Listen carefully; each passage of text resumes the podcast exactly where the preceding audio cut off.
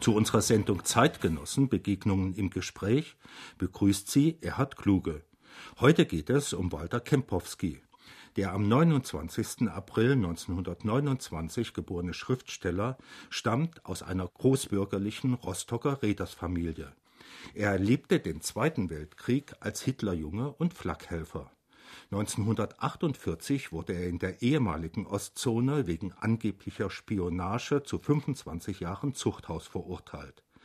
Nach seiner vorzeitigen Freilassung 1956 studierte er in der Bundesrepublik und arbeitete bis 1979 als Landschullehrer in dem Dorf Nartum bei Bremen. Seine Bücher Tadellöser und Wolf oder ein Kapitel für sich waren nicht nur erfolgreiche Romane beim Lesepublikum, sondern Millionen von Zuschauern sahen sie auch als Verfilmungen im zweiten deutschen Fernsehen. Für viel Aufmerksamkeit sorgte auch 1994 sein vierbändiges Echolot auf dem deutschen Buchmarkt. Für dieses Tagebuch vom Januar und Februar 1943 erhielt Kempowski 1994 den Literaturpreis der Konrad-Adenauer-Stiftung als bisher einzigartige Dokumentation von ebenso literarischer wie zeitgeschichtlicher Bedeutung, wie es in der Begründung der Jury hieß. Mit Walter Kempowski unterhält sich nun mein Kollege Rüdiger Lenz. Herr Kempowski, Sie haben in Ihrem Leben äh, Hunderttausende von Fotos, sehr viele Biografien gesammelt, die inzwischen in einem Archiv zusammengefasst und archiviert worden sind. Und Sie haben aus diesen Quellen immer wieder das Material gezogen, das Sie dann in ihrer Literatur, in ihren schriftstellerischen Werken verarbeitet haben. Als was würden Sie sich eigentlich selbst bezeichnen? Ist das so etwas wie ein historisierender Archäologe, der mit Fundstücken arbeitet, oder sind Sie ganz einfach ein Schriftsteller? 1,71 würde ich sagen. Ich kann mich nicht einschätzen. Wenn ich im Hotel einchecke, äh, dann sage ich niemals, äh, ich bin Schriftsteller, sondern immer Lehrer weil mir der Beruf eines Schriftstellers so unglaublich großartig vorkommt. Ich wollte das schon immer werden, als Kind schon. Habe so immer so geschrieben. Ne? Aber das ist etwas Großartiges. Schriftsteller, dazu gehört natürlich auch der Pädagoge. Also wenn man engagiert schreibt, muss man auch eine pädagogische Ader haben. Äh, schließlich auch der Organisator. Das ist ganz wichtig in meinem Beruf. Denn Sie müssen sich vorstellen, das Archiv, das besteht jetzt aus ungefähr na, fast 5000 einzelnen Positionen, Tagebüchern, Briefkonvoluten, Autobiografien und Hunderttausenden von Fotos. Und wenn man die nicht in den Griff kriegt, dann nützt einem die ganze Sammlung nichts. Also verzetteln und so weiter. Mit Mitarbeitern auskommen.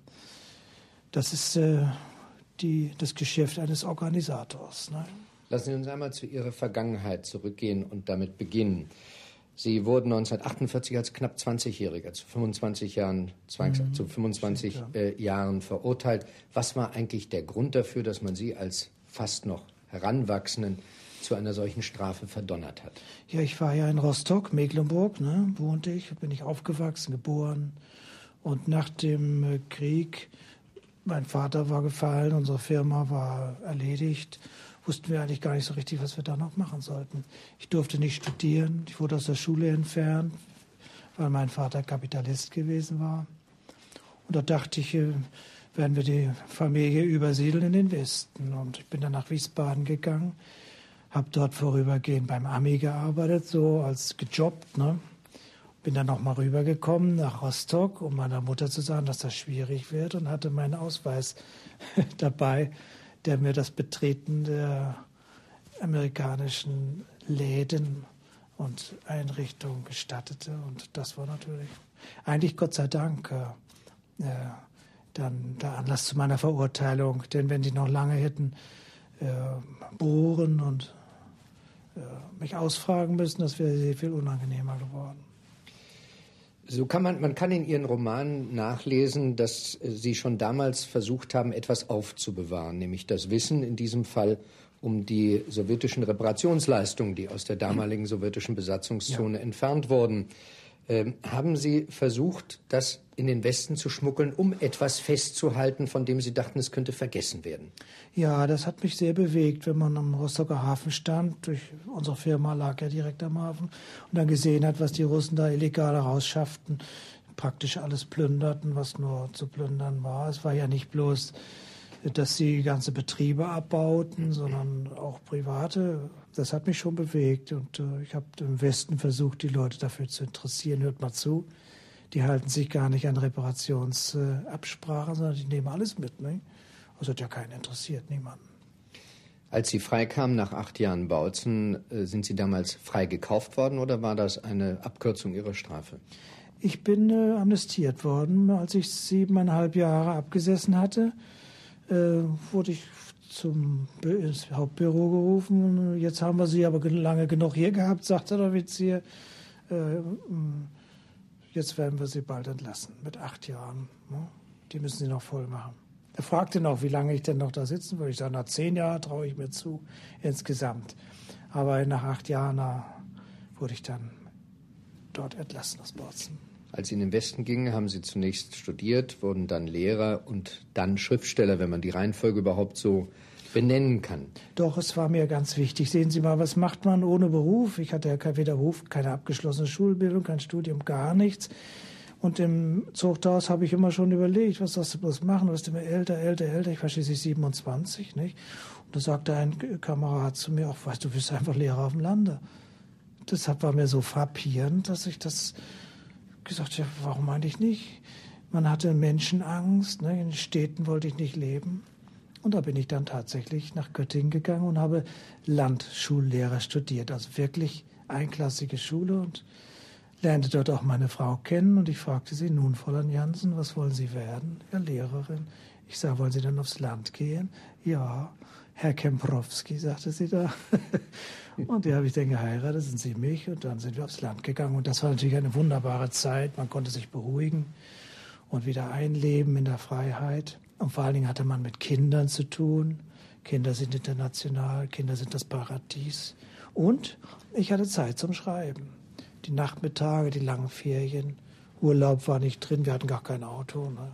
Sagen Sie, nicht der Gewerkschaft, die behauptet ja, dass Lehrer heute wöchentlich mindestens 50 bis 60 Stunden arbeiten. Sie sagen, Sie hätten nebenbei noch Zeit gefunden für Ihre schriftstellerische Tätigkeit. Ja, ich glaube, dass die Lehrer heute ein sehr viel schwereres Los haben als wir damals. Und ich weiß nicht, 50 Stunden, das wird nun ganz bestimmt nicht hinhauen. Aber äh, es ist so, die Lehrer müssen schon arbeiten. Und ich möchte nicht tauschen, ich mochte nicht tauschen mit einem Hauptschullehrer äh, beispielsweise. Also das ist schon ein schwerer Job. Herr Kempowski, Sie wohnen noch immer in diesem Haus. Wir befinden uns hier in Nartum. Ja. Sie wurden später sehr schnell dann ein berühmter, vielgelesener Schriftsteller. Warum leben Sie noch immer hier? Sie hätten überall hin, nach Nizza, nach Monaco, nach Hamburg, Berlin ziehen können. Ja, ich habe mir mein eigenes Gefängnis gebaut. Wenn Sie so lange im Zuchthaus leben und wenn man so sagen will, ich habe eigentlich sogar ganz gute Zeiten da auch verlebt. Gute Freunde gehabt, gute Kameraden. Und so habe ich mir hier mein eigenes Gefängnis gebaut, einschließlich Rundlauf. Im Gefängnis durfte man ja pro Tag eine halbe Stunde in, in die Luft, musste dann immer um den Hof laufen. Und ich habe ein so großes Grundstück, dass ich mir diesen Rundlauf hier selbst gebaut habe. Also ich gehe morgens früh meine Dreiviertelstunde immer rundherum. Die Leute schütteln den Kopf, die verstehen es gar nicht. Ja, es ist doch eigentlich ganz normal. Nicht? Aber Sie verlassen dieses Gefängnis hin und wieder auch. Selten, also nur gezwungenermaßen. Früher, als noch die Zeit der Lesereisen war, da bin ich ja natürlich sehr oft, manchmal zu oft gereist. Aber ich habe einen Horror vor Reise. Ich bin am liebsten hier. Ich habe hier meine Gemütlichkeit, meine Bücher, meine Arbeit, das Archiv, mein Klavier. Ich kann hier machen, was ich will. Habe eine liebe Frau, die für mich sorgt und mir hilft. Was will ich denn, sagen wir mal, in Freiburg oder so, wo die Leute anders sprechen, was ich nicht verstehen kann?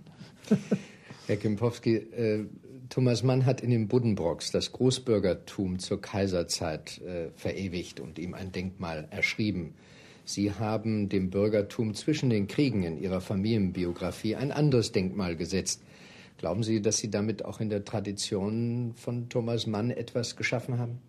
Ja, der Familienroman hat ja eine sehr alte Tradition. Ich würde mal sagen, zum Beispiel die Franzosen, Aimé Zola, die Familiengeschichte Rogan Macquarts, oder denken Sie an Goldsworthy in England, oder auch Tolstoi, Krieg und Frieden. Der Familienroman, das ist schon etwas sehr Interessantes, weil man eigentlich wie der liebe Gott praktisch äh, das Leben neu arrangiert. Ne? Wenn man Ihre Romane liest oder wie ich gelesen hat, dann hat man den Eindruck, man wird in eine sehr besinnliche, sehr überschaubare kleine Welt quasi hineingesogen, die sehr fast biedermeierlich zum Teil anmutet, wo die große Politik auf einer kleineren Ebene schon eine Rolle spielt, aber eben ganz anders dargestellt wird, als wir das normalerweise finden. Wollten Sie so etwas wie das normale Leben normaler Leute schriftlich einmal fixieren? was ist ein normaler Mensch? Irgendwie haben wir doch alle eine Macke, nicht? Also normale Menschen gibt es ja gar nicht. Und der berühmte Mann auf der Straße, also von diesem Redensart halte ich gar nichts.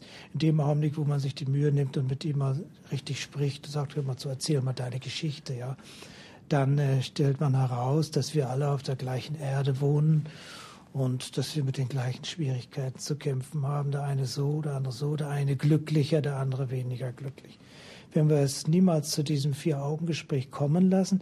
Dann allerdings urteilt man so, äh, wie man es häufig hört, dass man Familien als Misthaufen bezeichnet oder als Hölle oder wie auch immer. Sie haben vorhin schon einmal das Wort Ordnung gewählt, ganz bewusst gewählt. Mhm. Sie haben auch einmal gesagt, dass Schreiben für Sie etwas sei, als Ordnung zu machen im Chaos, Ordnung ja, zu schaffen. Ja. Was verstehen Sie darunter? Ja, also bei sich selbst, äh, wenn man, äh, nehmen wir mal an, ich will einen Roman über ein Dorf schreiben, nicht? Dann äh, werde ich Einzeleindrücke sammeln, ich werde also sehr viele Zettel beschreiben und Menschen befragen, Bauern befragen, Händler oder, oder was auch immer. Und die Zettel, die schwellen ja dann an, die Einzeleindrücke, das sind Tausende. Und da muss ich dann in der Tat eine gewisse Ordnung herstellen. Ich brauche also Übersichten, ich muss wissen, wie soll mein Roman anfangen? Wie soll er enden? Wie sollen die Menschen sich aufeinander beziehen? Welche Konflikte sollen ausgespielt werden? Das meine ich mit Ordnung schaffen. Nicht in dem Sinne, äh, Pestalozzi hat mal gesagt, es ist schädlich, dass Kinder in den Wald gehen, weil die Bäume so durcheinander stehen. So meine ich das nicht. Also nur in Alleen sich fortzubewegen, wäre ja unerträglich. Früher hat man Geschichte häufig im 19. Jahrhundert vor allen Dingen als den Ablauf von Haupt- und Staatsaktionen begriffen. Da sind Leute, die machen Geschichte die schlachten, die schlagen, die Be schlachten, mhm. die äh, äh, schlagen, die schlachten, die bewegen die Völker. Bei ihnen hat man das Gefühl, dass Geschichte von unten her erlebt wird, von denen, die betroffen sind. Äh, wollten Sie oder wollen Sie damit auch ein etwas anderes Geschichtsverständnis vielleicht herbeiführen?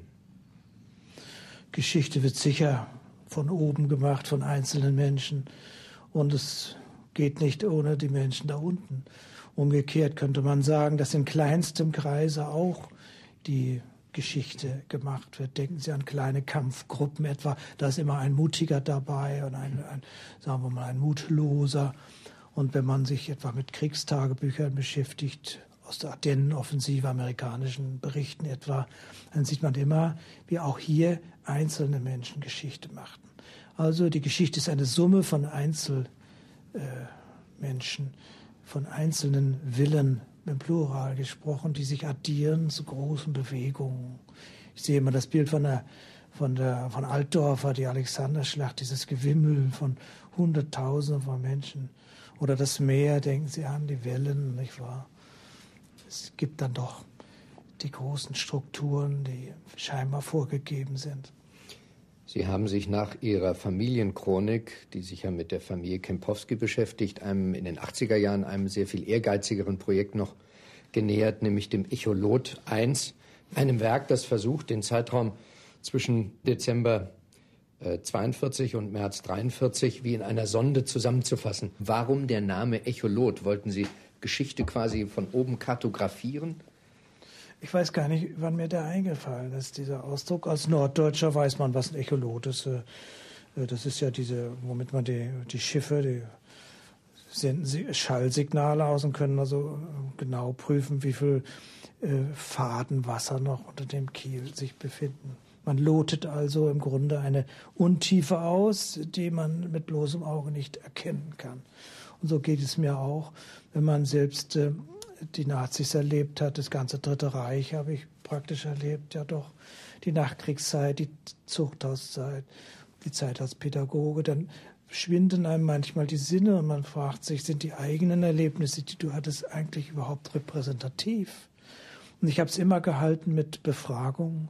Wenn ich in einem Zug saß, habe ich immer mein Gegenüber äh, befragt nach verschiedenen Themen, also zum Beispiel, wie war Ihr Vater, wie hat der die Erziehung gemanagt etwa und was hat die Mutter da für eine Rolle gespielt.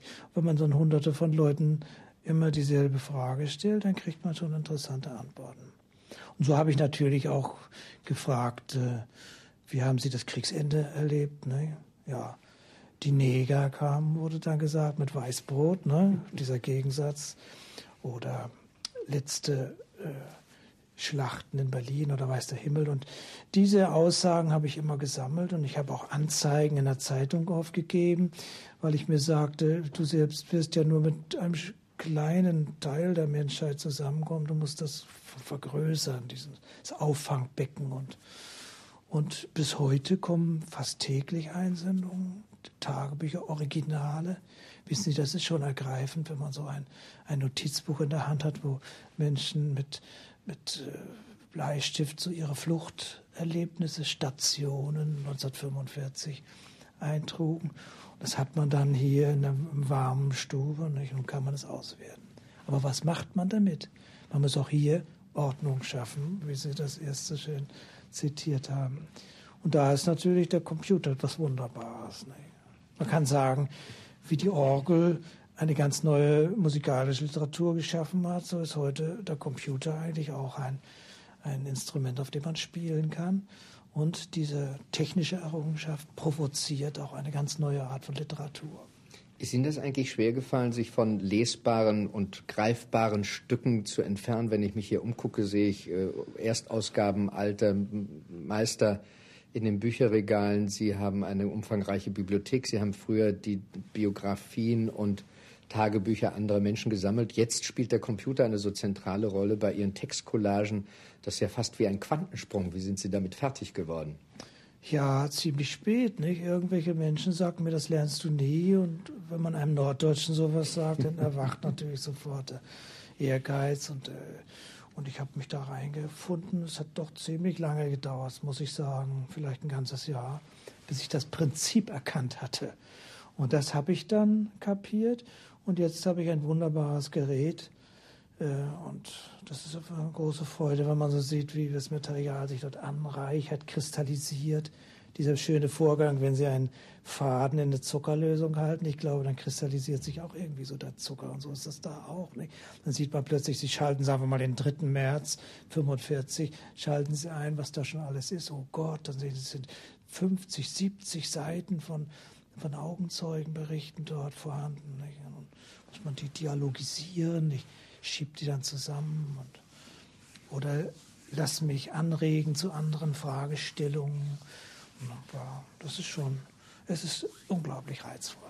Sie haben mit dieser monumentalen Textcollage Echolot 1 ein ganz außergewöhnliches Geschichtsbuch geschaffen. Sind Sie eigentlich mit Ihrem Verleger zusammen damals davon ausgegangen, dass das auch gelesen würde? Das sind immerhin 3000 Seiten in vier Bänden. Ich weiß gar nicht mehr, wie das war. Also ursprünglich waren doch wohl Widerstände da, aber bei uns wechseln die Verleger ab und zu und das ist immer ganz angenehm. Nicht? Eines Tages kam also ein neuer Verlagsleiter und im Auto habe ich ihm das erzählt und sagte, das ist gut, das ist gut, dafür werde ich mich einsetzen. Und das hat er auch getan und dann kam wieder ein neuer Verlagsleiter und der war dann irgendwie so drin und dann klappte das. Die Investition finanzieller Art war ja für den Verlag enorm. Sie können sich vorstellen, das Buch hat 3000 Seiten. Nicht? Das alleine die ganzen Rechte einzuholen. Sie müssen ja jeden einzelnen Augenzeugen fragen. Und jeder muss auch seinen Text wiederbekommen. Man muss überprüfen, ob ich da nichts entstillt habe oder so. Und nachdem das Werk erschien, 1993, habe ich nicht eine einzige Beanstandung gehabt. Nur ein Herr namens Schiffhauer hat sich beklagt, dass ich ihn Schiffsbauer genannt habe. Gut, Namen sind alle Leute etwas ja. eitel, Herr Kimpowski. So echt, ja. Ähm, Sie treten bei Echolot 1 und bei, auch bei dem neuen Projekt Echolot 2 als Schriftsteller ja eigentlich praktisch zurück. Sie beschränken sich auf das Sichten, auf das Ordnen, auf das Zusammenstellen unter bestimmten Gesichtspunkten, die Sie allerdings vorgehen. Das kommt mir fast so vor wie ein Regisseur, der Filmschnitte vorgibt und damit ein Werk komponiert. Ist das vergleichbar? Fechner sagte, ich bin der Schnitt. Und ich möchte sagen, wie mit diesem, wie heißt der Mann, der das Boot verfilmt hat, Petersen, ne? der hat gesagt, er sei der Final Cut, ne? der letzte Schnitt. Und das bin ich auch. Ich äh, entscheide, was aufgenommen wird und ich äh, äh, fabriziere die Strukturen, nach denen diese ungeheure Masse von Plankton, sagen wir mal, organisiert wird. Das ist sehr schwierig und verlangt von einem sehr viel äh, Rücksicht, ne? Selbstzurücknahme und auch Ideenreichtum. Ich habe beim Echolot zum Beispiel immer mit Hitler angefangen, und zwar dessen Krankenkartei, und schließe immer mit Auschwitz morgens, wie er seine Vitaminspritzen bekam, und der Schluss Auschwitz, wie die Menschen dort zu Tode gespritzt wurden, wenn man so will. Das ist die Klammer. Darauf haben wir nun zu kommen, ist nicht so einfach. Ne? Lassen Sie uns zu dem kommen, woran Sie augenblicklich arbeiten, nämlich Echolot 2. Ja. Echolot 2 soll die Zeitspanne vom Dezember 44 bis Mai 45 umfassen. Und Sie wollen diesmal nicht nur Texte miteinander in Beziehung setzen, sondern auch Musik, vielleicht sogar optische Eindrücke mit zusammenfassen. Ist das so etwas wie eine neue Entwicklung hin zu einer multimedialen Geschichtssicht, die Sie versuchen, ordnend wiederum zu entwickeln? Ja, das hängt wohl mit der Genauigkeit zusammen. Das Streben nach dem Gesamtkunstwerk ist ja schon sehr alt. Das haben auch schon andere Menschen äh, versucht. Und man kam dann immer an die natürlichen Grenzen, die die Kommunikation äh, einem setzte. Es ging eben nicht, dass man mit so vielen Menschen zusammenkommt.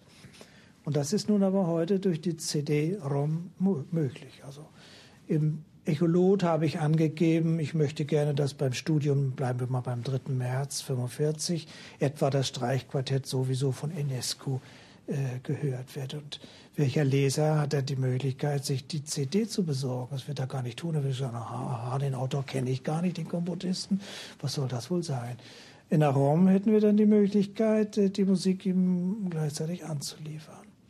Wenn nun ein Soldat etwas schildert, er hätte im April 45 den Film Der weiße Traum in seiner Baracke vorgeführt bekommen, dann wäre das doch höchst reizvoll dem Leser jetzt mal vorzuführen, der den Film ja natürlich gar nicht mehr kennt, junge Leute, eine kleine Sequenz aus diesem Film.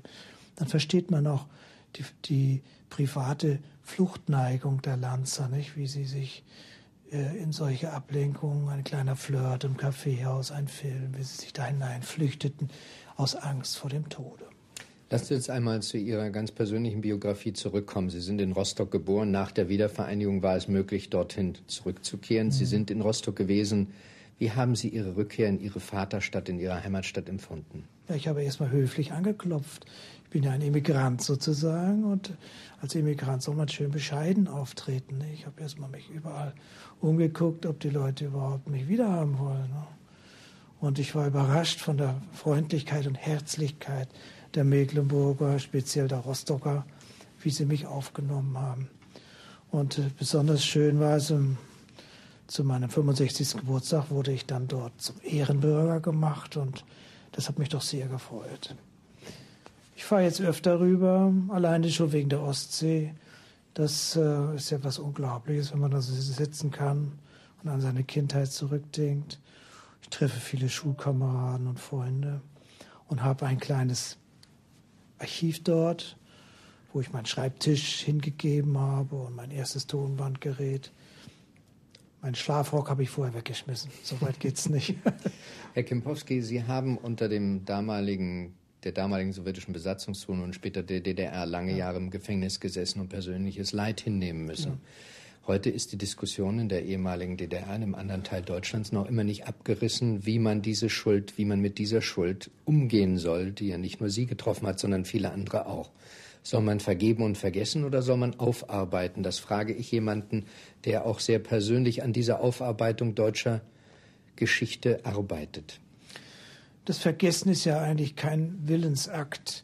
Wie kann ich denn vergessen, dass ich in einer Zelle saß, äh, sagen wir mal, mit meinem Bruder zusammen und noch einem Berliner und wir monatelang ohne Lektüre gehungert und gefroren haben. Wie kann man das vergessen? Es ist ja gar nicht wünschenswert, dass man das vergisst, sondern im Gegenteil. Im, im, wir sitzen heute in einem warmen Haus, wir werden satt sein und ich habe Hunderte und Tausende von, von Büchern in meiner Bibliothek. Warum sollte ich denn vergessen, dass es mir mal ganz schlecht gegangen ist? Eine ganz andere Frage ist es, ob ich etwas vergebe jemandem. In dem Sinne waren ja die Untersuchungsrichter damals wohl auch nicht die Schuldigen. Die Schuldigen haben auch wieder ganz woanders gesessen. Natürlich war es dem Untersuchungsrichter äh, möglich, erleichternd einzugriffen. Und ich glaube schon, dass er das bei mir getan hat. Auf der anderen Seite, dass man auch meine Mutter äh, verhaftet hat und, äh, und sie zu sechs Jahre gefangen gehalten hat, das ist etwas, was ich weder vergessen noch vergeben kann. Aber wem soll ich es vergeben? Wem soll ich es nachtragen? Wo sind die Schuldigen? Sie haben immer, wenn man liest, was Sie in den letzten 40 Jahren, 30 Jahren geschrieben haben, an die Wiedervereinigung geglaubt. Sie haben immer den Schnitt durch Deutschland als eine Wunde bezeichnet. Ja. Ähm, sind Sie dann doch letztendlich davon überrascht worden und wie haben Sie das empfunden? Ja, als, als unglaubliche Befreiung und Freude. Eine, bis heute, ne? Bis heute, wenn ich an drüben denke, alles, auch diese DDR-Romantik, nicht? Selbst das ist mir angenehm. Ich, ich fahre gerne mal so, äh, rüber in eine, sagen wir mal, ein Kaffeehaus, was noch so eingerichtet ist wie damals. Und ich verstehe auch die Menschen, dass sie ihre 40-jährige Vergangenheit nicht einfach so abstreifen können und, und nun äh, alles das annehmen sollen, was ihnen der Westen bietet. Das verstehe ich gut. Das ist doch auch ihre Heimat. Ich meine nicht der Staat DDR, sondern sind die Lebensumstände, ihre Datscha meinetwegen, nicht? Mein Freund fährt heute noch nach Karl-Müritz in seine kleine äh, Zeltstadt, Campingstadt dort, die er da hat. Warum sollte er denn sagen, auf einmal äh, kein, na, wie sagt man mal, keine Sympathie zu derer Zeit mehr haben? Also das ist eine Frage, die ganz schwierig zu beantworten ist. Auf der anderen Seite freue ich mich, dass sie die Bedrückung losgeworden sind. Denken Sie an die vielen Jugendlichen, die nicht das werden wollten, was sie gerne wollten, sondern vom Studium ausgeschlossen wurden.